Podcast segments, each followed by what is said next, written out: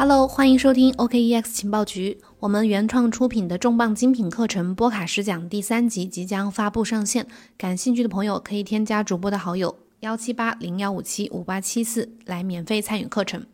今天我们讲一件这周发生在股市的一件一场大戏，美股市场上演了一出散户对抗机构并大获全胜的好戏。最后的结局呢是这家做空机构 Merlin Capital，就是梅林资本选择平仓了 GME 的空头头寸。GME 呢是一家呃公司的股票代码，所以我们今天的故事就要从这家公司说起。这家公司叫 GameStop，中文译名就是这个游戏驿站，所以它是美国一家电子游戏、消费性电子产品和无线服务销售商。然后它在这个呃它的美股代码就是叫 GME。在互联网盛行的时代呢，实体店内出售的实体游戏已经越来越不受欢迎，所以这一点直接导致了呃 GameStop 这家公司的业绩下滑，成为了空头机构们的目标。二零一五年，GME 股票开始逐渐的走下坡路，二零一九年的时候，最低的价格甚至跌到了这个不到四美元。但是后来，在一个这个十四个交易日里面呢，GME 的股价突然从一十九点九五美元涨到了呃一百四十七点九八。涨幅高达百分之六百四十一点七五，然后就在一月二十七号的盘前交易当中呢，GME 又涨了呃百分之一百一十八，这是为什么呢？这里头到底发生了什么？在 GME 被一些空头做空机构搞得快要破产的时候，散户们看不下去了，所以不知道从什么时候开始，市场里面形成了一个呃一种拯救 GME 的氛围，拯救这家 GameStop 这家公司的氛围，其中以海外知名的论坛 Reddit 网友为代。表表他们呃，在一名网友的倡导领袖之下，发起了一场呃对抗华尔街空头的运动。另外，还有一个呃一直在热衷探讨加密市场的一个论坛叫 f o r Chain 的这个呃上面有一个叫 Business 的板块里面的用户也注意到了这场反常的华尔街多空大战。这个网站这个论坛其实平日里只关心一些百倍币，但是呃这个时候呢也开始铺天盖地的讨论起了这个 GME 的股价。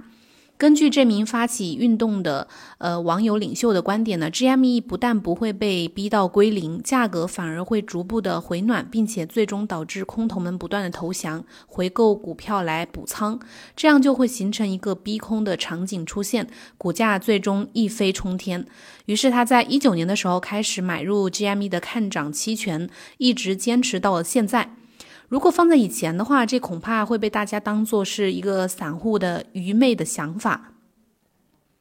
但是在二零二一年继续延续着二零二零年的魔幻的时候呢，这个 GME 的股价似乎真的按照这位网友的计划前进了。与此同时呢，全球顶级的 KOL 特斯拉的 CEO 埃隆·马斯克也发布了 Twitter，大呼 Game Stonk。这个 Stonk 呢，就是意思就是形容股票大涨或者大跌令人兴奋的这个意思。也许埃隆·马斯克也联想到了此前特斯拉被多家机构联手做空时候的落魄时刻，所以他在为这一刻 GameStop 这家公司的。绝地反击感到兴奋。最后，我们来看一下最后的合力的结果。GME 的单日成交量跃居美股第一，单日成交额达到了二百一十九点四亿美元，超过了特斯拉、标普五百，还有苹果、微软等等一众呃比较牛的这个股票，成为了全球最大的赌池。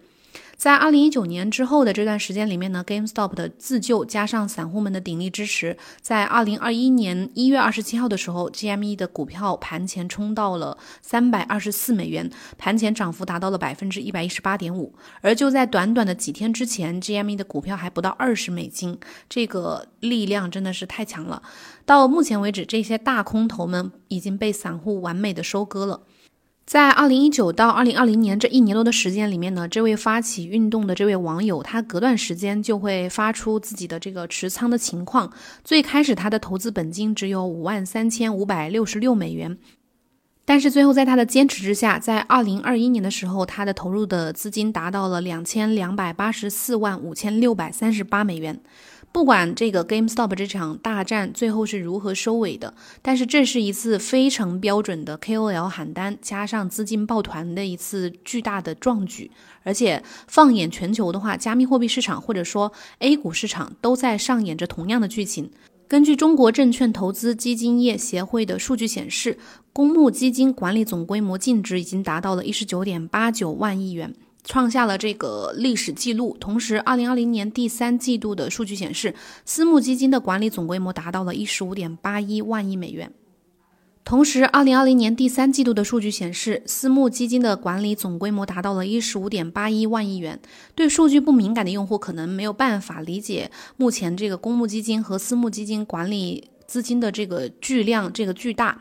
我们到要知道，这个一九年的时候，日本的 GDP 是三十五点零九五万亿人民币，低于目前的这个公募基金和私募基金的总和。其中呢，易方达它以月均管理规模六千一百三十九亿元的这个体量，位居到了这个公募基金的公募基金的首位。根据易方达二零二零年的第四季度公布的持仓数据，在前十大持仓当中有六。只是白酒的股票，因此易方达被被网友戏称为是这个罗曼尼康帝和拉菲齐名的世界三大酒庄之一。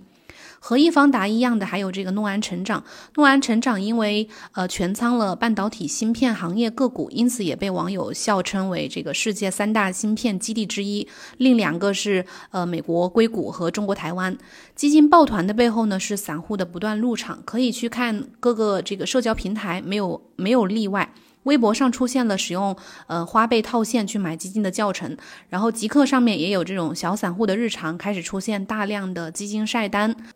朋友圈也是有很多网友在晒他们的这个基金持仓，甚至基金行业也开始了饭圈化。易方达明星基金经理呢，这个张坤因为持有的白酒股票大涨而受到了大量散户的关注，有粉丝甚至成立了呃易方达张坤全球后援会的这个群。A 股看起来的确是牛市，它指数不断上涨，但是呃本质上和美股区别并不大。纳斯达克也只有几只股票在疯涨，A 股也是一样，比如说白酒。但是这个抱团效应显著的白酒概念板块呢，在二零二零年全年涨幅高达百分之一百三十九，而 A 股呢，在二零二零年的这个全年的涨幅中位数仅仅只有百分之三点四。那么，同样在加密货币市场，这个机构也是在抱团比特币的。二零二零年，不仅仅，嗯，机构不仅仅刚刚我们说到的基金抱团，机构也在抱团但，但是他们抱团的是比特币。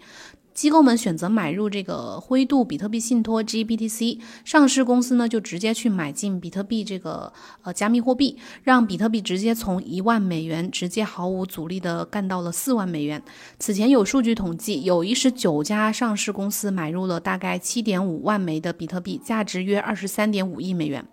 这些传统金融机构、信托基金。都持有了大概呃约六千万份的 GBTC，占到了总发行量的百分之十点二六。这其中就有华尔街现在最热的女王，被誉为女版巴菲特的叫凯瑟琳伍德，她手里的这个 ARKW 基金用百分之三点二八的仓位配置了比特币。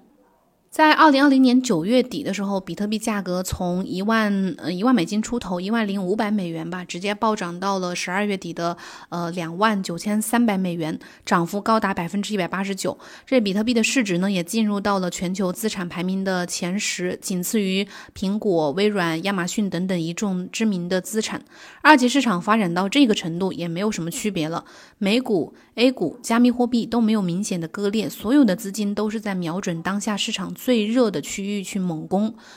这个时候所有的基本面的参考可能就失去了太大的意义了。热钱这个时候就代表了一切的方向。即便有人说这是泡沫，但是重要吗？就像彭博社说的，放眼望去都是泡沫，唯一的选择就是继续的买。好了，我们今天的节目呢就到这里，感谢你的收听，希望你能从今天的这个节目当中呢有所感悟，有所有所收获。我们明天同一时间再见，拜拜。